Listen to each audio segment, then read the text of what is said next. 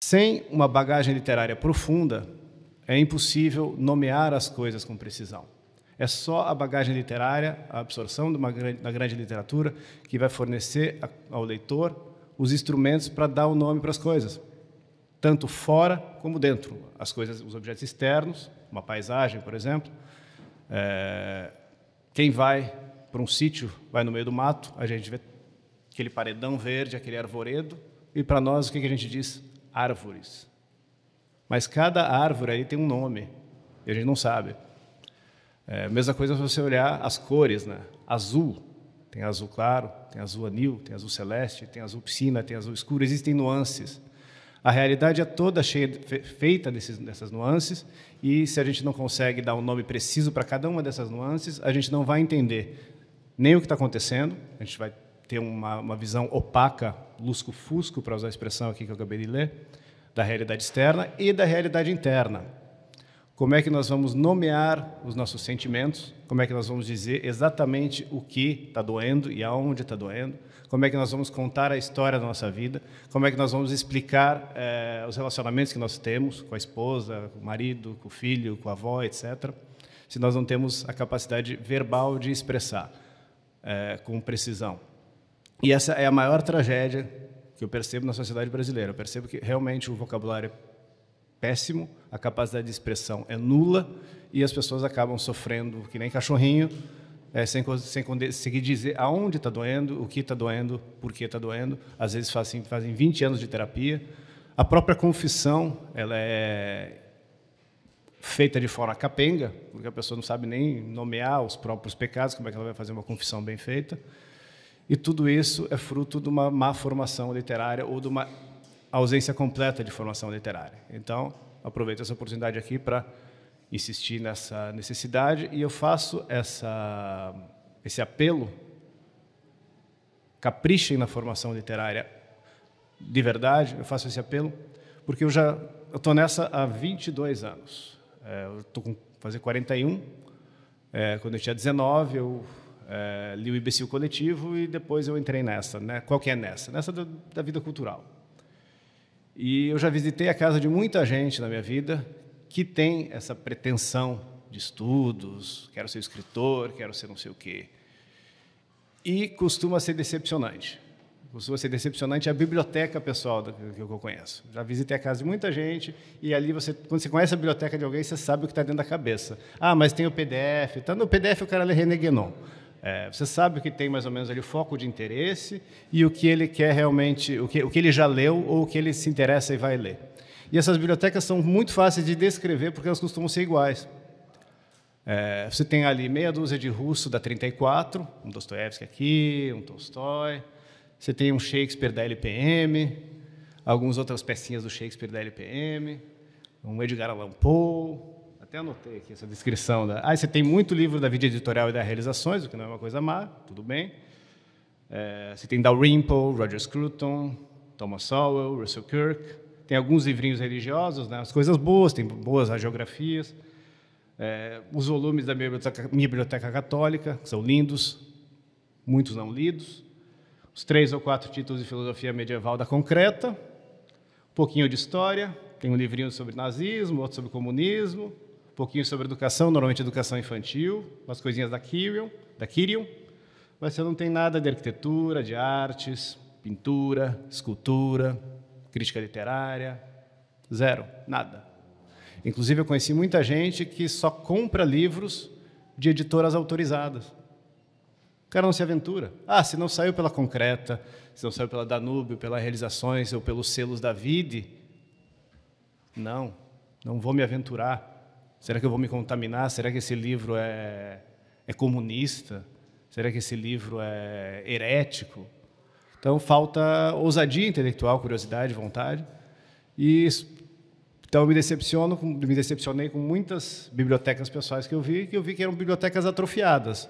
E as bibliotecas e as pessoas não são maiores do que a sua biblioteca, né? Não vai ter um escritor maior do que a própria bagagem do que ele leu e não vai ter uma pessoa de vida de estudos que tenha é, mais conhecimentos do que, do que ela leu. Acho que isso é uma platitude. Enfim. O...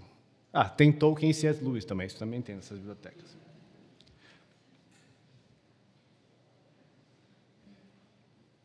Então, se alguém tomasse a sério esse, esse conselho do, do seminário de filosofia, no primeiro dia, e tivesse lido um romance a cada dez dias, por exemplo, que não é uma exigência absurda, é, nem severa. Aliás, tem romance e novela que você lê num dia, livro de poesia, então não se fala. Se for um, um, um livrinho do, de poema do Carlos Drummond de Andrade, do Manuel Bandeira, sem ser uma antologia, você lê numa tarde.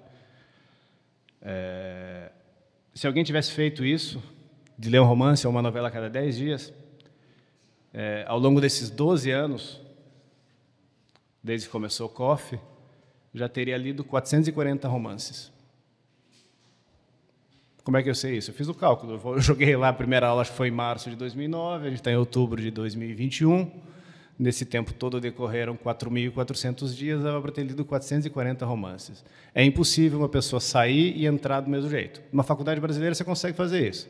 Você consegue sair e entrar ou sair pior. Entrar do mesmo jeito, com o diploma, ou até sair pior. Isso é a coisinha mais fácil do mundo. O sujeito não precisa escrever nada, não precisa ler nada, lê meia dúzia de xerox, cola na prova, faz trabalho em grupo e vai levando. Depois do TCC, empurra com a barriga e dá um jeito.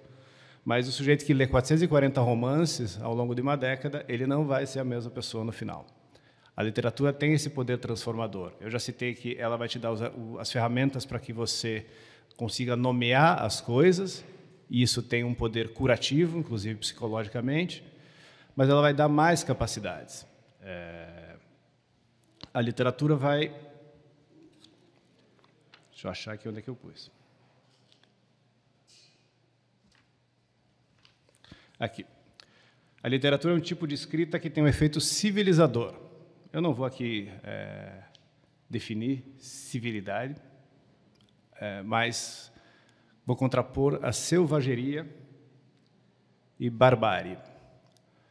É, é, politicamente incorreto hoje falar de, civiliza de, de, de, civilidade, né? O sujeito é civilizado e selvagem. Mas, estou nem aí. Então, quando eu digo civilizar, eu digo no sentido de inculcar no indivíduo um certo conjunto de valores e uma visão de mundo que o desprendem da sua condição natural. E aqui eu marquei como selvagem ou bárbara. E transformá-lo num membro apto a participar de um determinado meio social. A literatura faz isso. A literatura civiliza, é, tanto é que, é, nas leituras de crítica literária é, dos últimos 50 anos, esse pessoal que veio de, depois de 68, tem lá uma das correntes que, é, que analisa a, a literatura do ponto de vista colonial, dizendo, por exemplo, que a literatura britânica do século XIX era uma forma de aculturar os povos dominados pela, pelo Império Britânico. Eles fazem isso em tom acusatório eu de fato eu digo que sim, isso é verdade. Era uma forma de aculturar os povos, é, os povos sob domínio britânico. E eu digo isso era uma coisa boa. A literatura britânica tem grandes obras. As pessoas que consumiam aquilo, seja no Quênia, na Índia, no Paquistão ou no Caribe, se tornasse uma pessoa erudita que, que leu boa parte da literatura britânica, começando por William Shakespeare, seguramente ia ser uma pessoa melhor. Então, não tenho nenhuma, nenhuma correção política de dizer que sim, isso é um processo de aculturamento, aculturação do ponto de vista antropológico, e sim, isso é bom. A gente vive numa época, que nem o professor Sidney Silveira falou, de é, correção política, mas também nós vivemos numa época de ódio a nós mesmos, né, aqui no Ocidente. Então, defender os valores da civilização ocidental, defender que a literatura ocidental, ou a literatura britânica, por exemplo, é uma coisa maravilhosa, e, inclusive, enriquecedora, é, causa três tipos de chilique no meio acadêmico, mas isso é a verdade. Então, segundo, o segundo benefício dessa cultura literária é esse: você vai realmente se tornar uma pessoa melhor. É, eu dou isso como testemunha. Eu olho para quem eu era há 20 anos atrás, ou há 10 anos atrás, ou há 5, eu percebo a curva crescente em mim de melhoria e eu vou me tornando gente. Todo mundo que nasceu no Brasil, a gente tem que se limpar. A gente nasceu numa cultura é, enlameada e a gente um dia percebe onde é que estava metido e começa um processo de limpeza. Eu estou nesse processo de limpeza, provavelmente ele vai durar a vida inteira, e eu percebo o quanto a literatura tem me ajudado nisso. É, já li muito, muito romance, muita novela, poesia, e isso vai apurando minhas percepções, vai melhorando meu vocabulário, eu vou vivendo experiências e vivendo vidas que eu não teria vivido sozinho.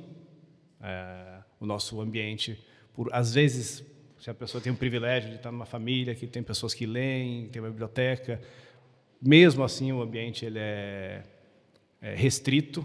O ambiente social brasileiro ele não não, nos fornece experiências suficientes, ou ele é mesquinho, essa seria a palavra.